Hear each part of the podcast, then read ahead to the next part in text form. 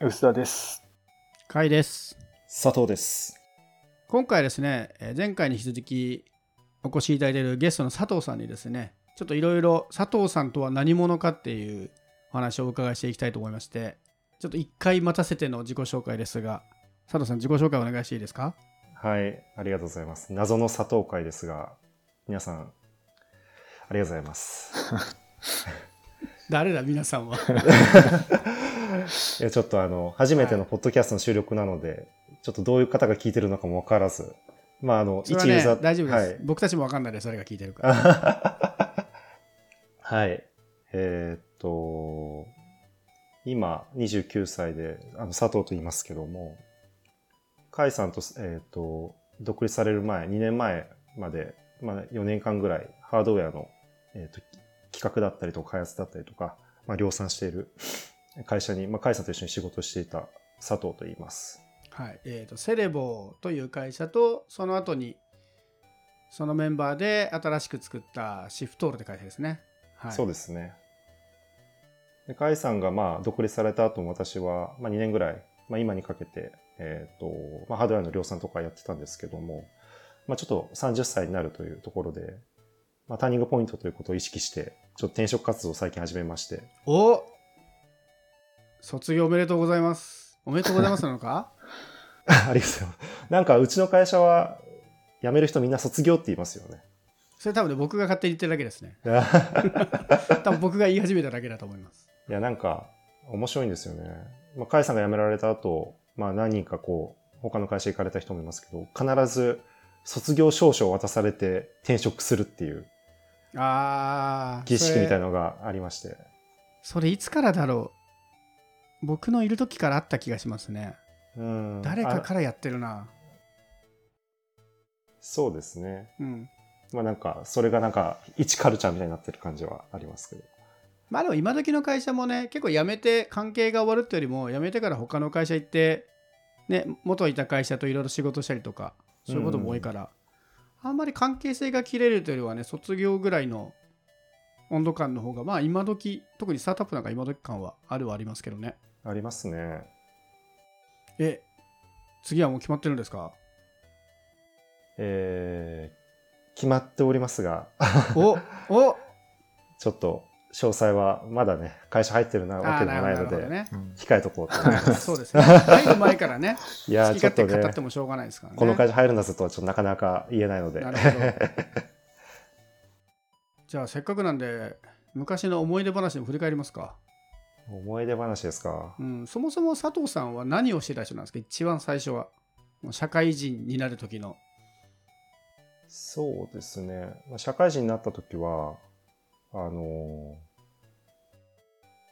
これもベンチャー企業なんですけど、歯医者に、えっ、と、新、えー歯科業界の、まあ、あの、ベンチャー企業にいまして。あの、新、あの、歯でも、あの、新美歯科とか、はいはいけあの、ほえーなんていうんですかね、予防歯科とか、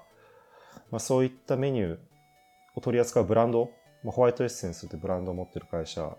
の、まあ、事業会社にいまして、まあ、そこってそのブランドを歯医者さんに対してこうフランチャイズで導入してもらう。へえで、まあ、そのホワイトエッセンスっていうブランドを知った人に対して、まあ、その、い加盟してる委員にこう、送客する。ので、まあ、いわゆるこう、なんていうんですかね。コンビニみたいなもんですね。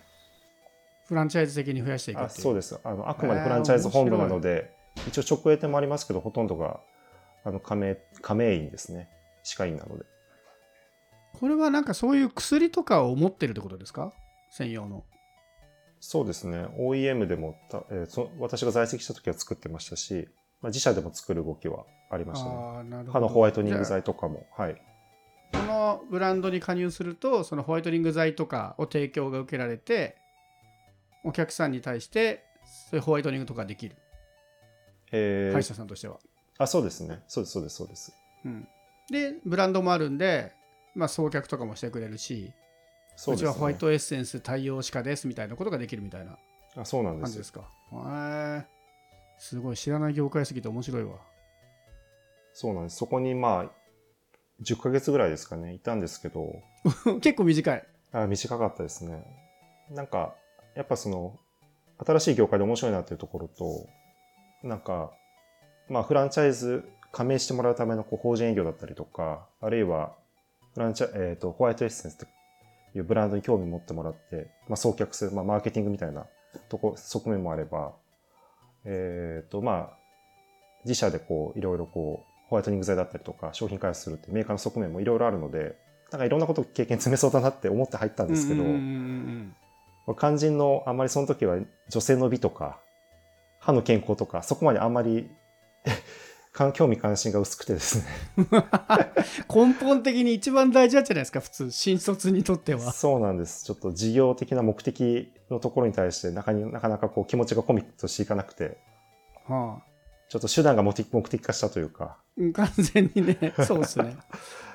なのでちょっと、まあなんかこう、なかなか身が入らないというか、なんかいてもやっぱりこう成長が見込めないかなと思って転職しましたね。なるほど。え次の会社はどこに行かれたんですか？あ、それで、まあ、セレボっていうそのあさっきの会社になります。僕のいたことのある会社ですね。そうなんです。セレボはどういうきっかけで興味を持ったんですか？入ろうと思ったんですか？大学生の頃に、あの、ライターとしてこうなんか仕事をしていたことがあって、ほう。媒体としては、今ギズモードにななっちゃいましたけど、コタクジャパンっていうあはいはいちょっとこうカルチャーゲーム系かな？ゲームカルチャー系の、ゲームというかカルチャーか、はい、そうですね。あの、アメリカのコタクっていうのまだありますけど、まあ、そこの日本の、あの、同じギズモードが運営している、まあ、媒体で、まあ、あの、記事をいろいろ書いていまして、うんうんで、その時にその、まあ、ギズモードの方もももちろん近くにいるので、その動きとかいろいろ見てて、ギズモードはその時から好きだったので、その時にまあなんかあの、セレボの新商品とか、結構こう、取材とか、あの、あの記事がいっぱい出てきたので、こんな会社あるんだ、みたいな。そういうところから認知が始まりましたね。なるほどなので、時期としては2014年とか15年とか、そのあたりだと思います。あれその時でなんか募集とか営業職種募集とかしてたんですかね？僕もちょっと昔のことすぎて覚えてないんだけど。私が転職した時ですか？そうそうそうそう。その時はもう多分人はあんまり取ってない感じだったんですけど、ほう。かあの転職活動をした時にまあやっぱ好きなことというか好きなこう領域でやりたいなと。要は関心のあるところでやりたいなところで、まあ、過去のこう思い出とか記憶を遡った時にあセレボって会社あったなと思って。で募集した あのなんていうんですかね。職種としてはまず最初秘書から入りまして。秘書。えそんな職種募集してたっけ？秘書だけあったんですよねあ要は。なるほど。エンジニアの会社なので、エンジニアリングの会社なので、基本的にはエンジニア職なんですけど、あの、コーポレート部門は、コーポレートのあたりの職種は秘書がありまして、まあなんか入り口、まあ別に秘書でもいいかなと思って、ねじ込んで、面接、ねじ込んでますね。そっか、はい、入りましたね。なるほどね。その時でもメディアの経験者だったんだったらメディアに行こうってはなかったんですか？即戦力としてね実力は出せそうだけど。なかったですね。ほうその心は。いや、結構、あの、あまりこう、興味関心のないことで仕事したので、結構こうメンタル的に参ってまして、あまりこう 広く物事を考えられなかったような気がしますね。ああだから自分のスキルで考えるよりはあなんかガジェットとか好きだからガジェットの会社行きたいみたいなうん、ノリなんですかね。まあ、そんなノリでしたね。はあ。なるほど。それで秘書の枠から入って採用されて何をしたんですか？会社の中では会社の中ではもう、まあ、いろいろ業務があって、営業も海外の展示会の出展とかもやりましたし、海外の代理店の開拓もやりましたし、まあなんか営業系の仕事をメインにやってましたね。逆に秘書の仕事ってあったんですか？いや。えっとねあったんですよ。その当時の困困りごととして代表のやることが多すぎてあのスケジュールを把握しきれないからとりあえず一人専属で秘書つけて秘書に聞いたら全部が分かる状態作ろうっていうのはあったんですよねなるほど。だからもう外とのやり取りとかも全部一緒に入ってもらってカレンダーとかは全部その人にメンテしてもらうことを意識してたんだけど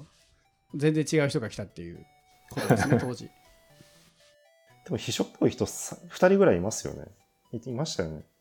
専属でちゃんとっていうのはその秘書っぽい人もいたんだけどいろんな仕事他にもやってたからいわゆる本当秘書というかねあの社長の行動を全部把握してるみたいな人つけましょうっていうタイミングがあった気がするな僕も結構昔なの覚えてないですけどうんうんうんうん。なるほど。で入ってみてどうでした？まだ現役社員としては言いにくいかもしれないですけどいや、めちゃくちゃ楽しかったですね。おおなんか、ね、やっぱりこう、これがベンチャー企業なんだなっていう感じはすごいして、要はなんか、絶対これ、なんかこの、この方法でやらなきゃいけないってものは全くなくて、ただやっぱりこう、物が作って売るので、売るためだったらどんな手段でもこう、受け入れてくれるというか、そういったなんか自由さとか、まあ、るいはやっぱりこう、ものづくりの企業なんで、なんか例えば大きい会社とか行ったら、この営業の部署と物を作ってる事業部ってわ多分結構分かれてて見えないと思うんですけど、で実際にエンジニアの人たちが手を動かして、物がこう組み立てられてたりとか、そういったものをこう間近で見れるのがやっぱ新鮮で、それはやっぱりいい経験でしたね。これはいまだに思い出深いなっていう出来事があります？あーそうですね。まあ、セレボの話で言うと、まあ、とあるプロジェクトが結構大変で、はい国内で全部大変だったからな 国内の、まあ、とある地方の工場で組み立ててたんですけど、あはいはいそれですね。はい。まあ、あの、かなり東京からだともう700キロ、800キロくらい離れてるところで、まあ、そこにわざわざ行って、まあ、なんかこう、婚姻の一人になって、組み立てとか やるっていうのは、当時その別に組み立てとかその開発とか見てたわけじゃないので、そこにこうヘルプ要員として参加させられたのは、なんというんですかね、しんどさもありながら、うん、しんどかったんですけど、まあ、あ夏が、なんか僕、高校、中学ラグビーやってたんですけど、なんかすごい夏合宿やってるなって感覚。ああそうですねだって組み立て終わった僕は現場行ったんですけど組み立て終わったらでしょ？あの食堂でご飯食べてあ、そうですね。また組み立ててっていうのを繰り返すんでしょ？そうなんです。なんか、いつ終わるんだろう、これ、みたいな。そういった、なんか、マインドでしたね。あれはそうですね。僕が覚えてる中でも結構あの大きめの思い出深いプロジェクトではあって僕は現地にはいなかったんで東京でいろいろ他のことやってたんですけど当時その工場で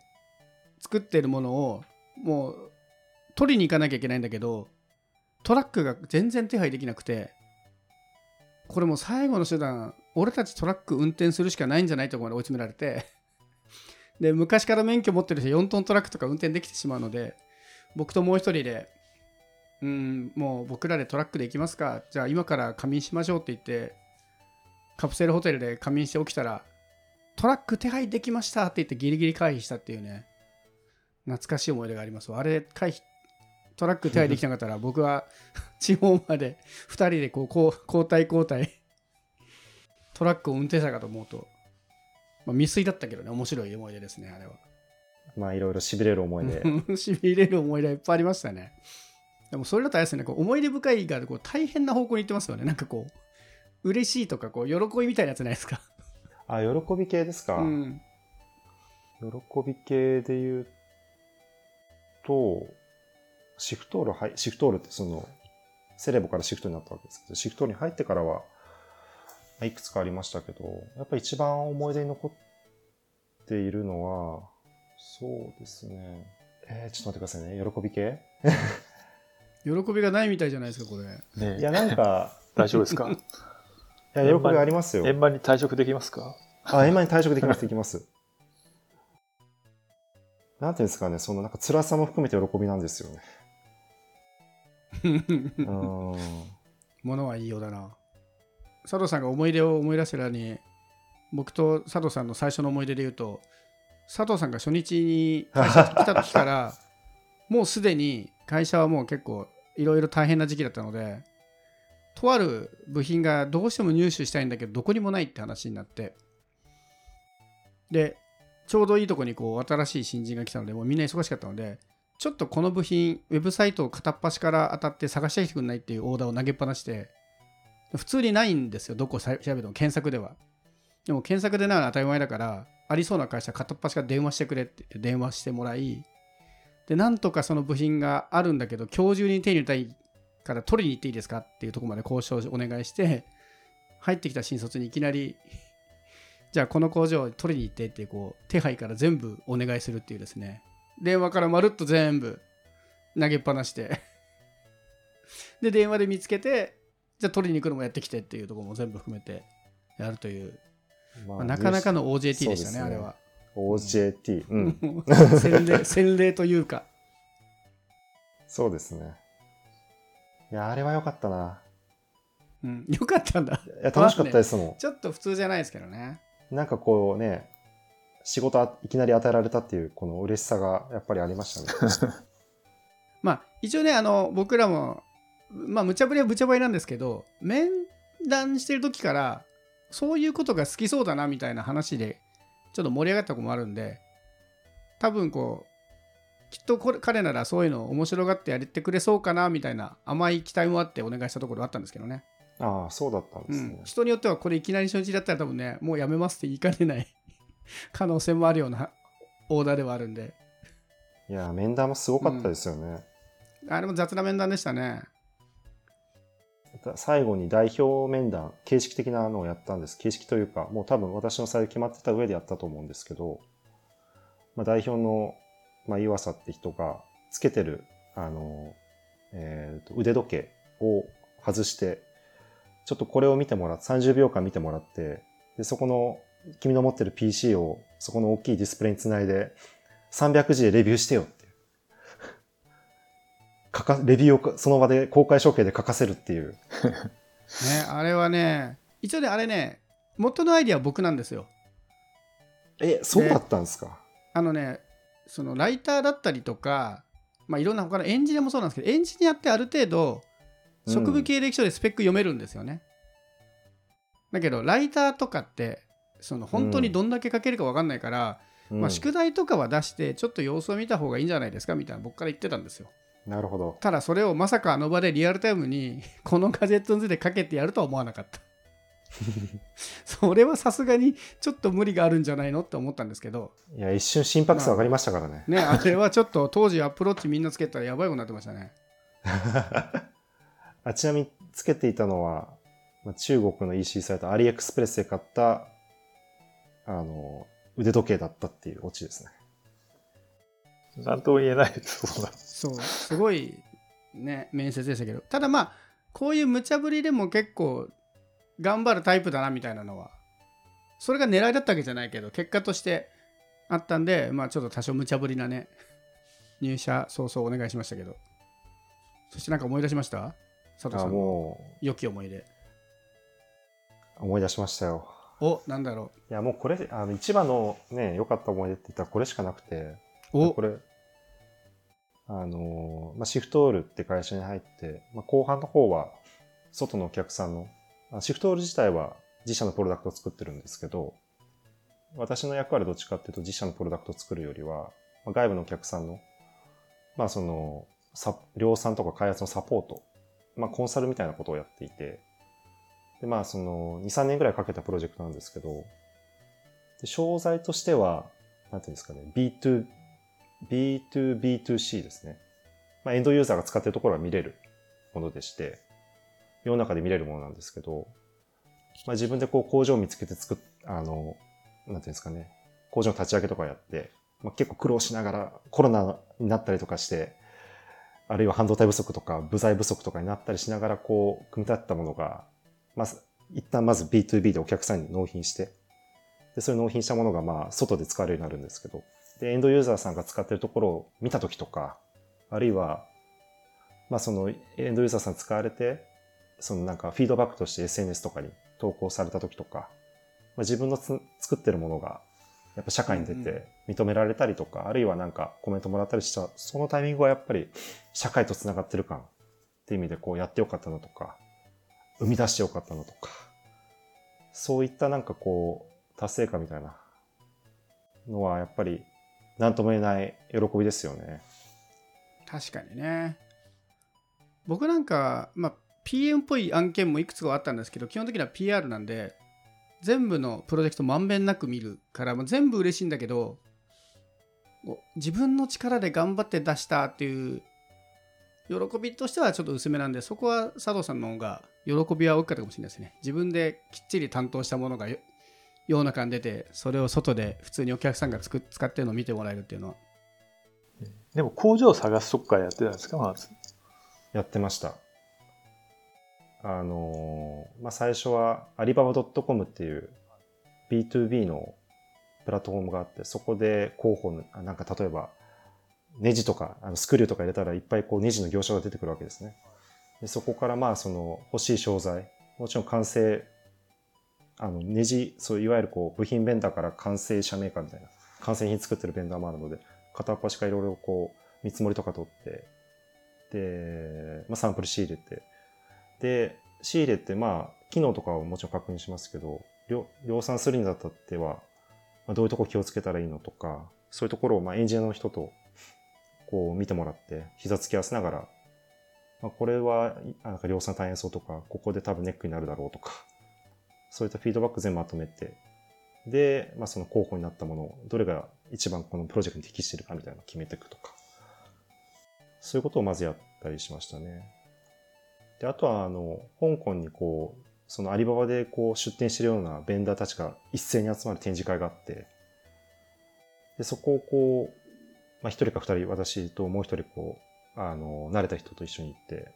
どうやってこう、交渉したりとか、自分のことを伝えたりとか、あるいはどうや、どういうことを聞き出して、あの、判断材料にしたりとかっていうのを、まあ、こう、カバン持ちみたいな感じで、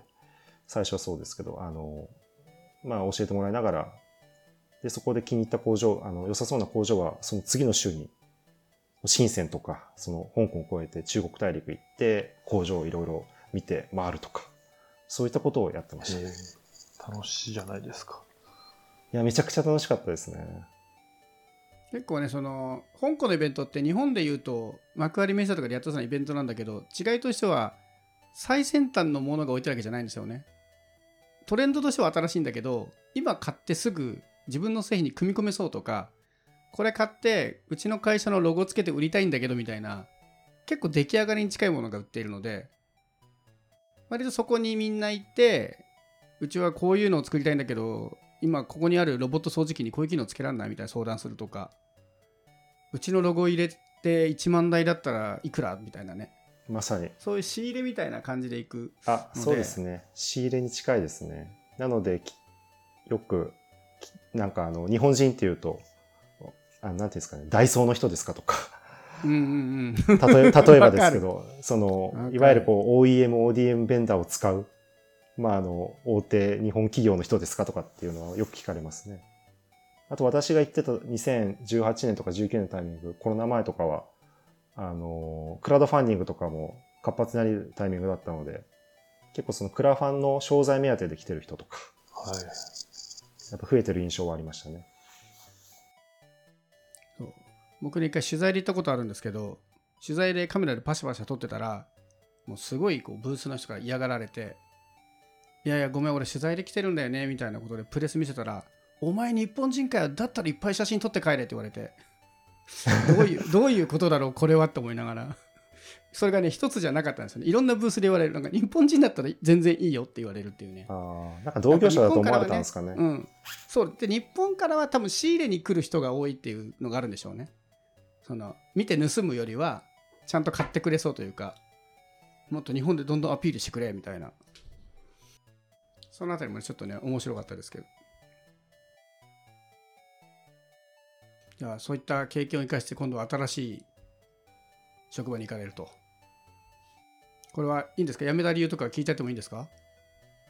やめた理由は聞かないでください。あの別になんかネガティブでもないんですけど、おうおう。まあ、なんかこう、やっぱり、なんていうんですかね、組織の規模も小さいので、なんていうんですかね、やってることも手広いんですよね。なのでもう少しこう、専門、専門性じゃないですけど、違う領域で、あるいはちゃんとこう、まあ組織もそこそこし、まあ整ってるっていうとあれですけど、まあなんか違う領域で、違う領域とか違う組織でこう、まあ、学んでみたいなって気持ちがやっぱり高まってきた感じはあります。あなるほどまあよくも悪くもそのジェネラリストというか何でもできる人みたいな仕事のスタイルからもう少し専門職的にやってみたいみたいなことなんですかね。そうですね。なんか、そこまでスペシャリストにこだわってるわけではないですけど、まあなんかシフトールのやり方も、なんか製造業のやり方の一つでしかないので、他のいろいろ迷ってるところではありますけど、なんか他の会社もなんか違うやり方してるはずだから、まあなんかそのやり方を学んでみたいなとか、そういったちょっと外を、なんていうんですかね、ちょっと巣立った子供みたいになってますけど、巣立つ前の 自我をこう得た子供みたいになってますけど、なんかこうやっぱ違うね、視点でこう物事を見れるようにもなりたいなっていうとこもあって、転職を決めました。なるほど。でも新天地も決まり、そうですね。素晴らしいですね。じゃあ新天地でいろいろ明らかに出るできることがオープンできる話ができたらまた新天地情報を伝えに出ていただくということではい。楽しみにしてます。はいじゃあ卒業おめでとうございますおめでとうございます。ありがとうございます。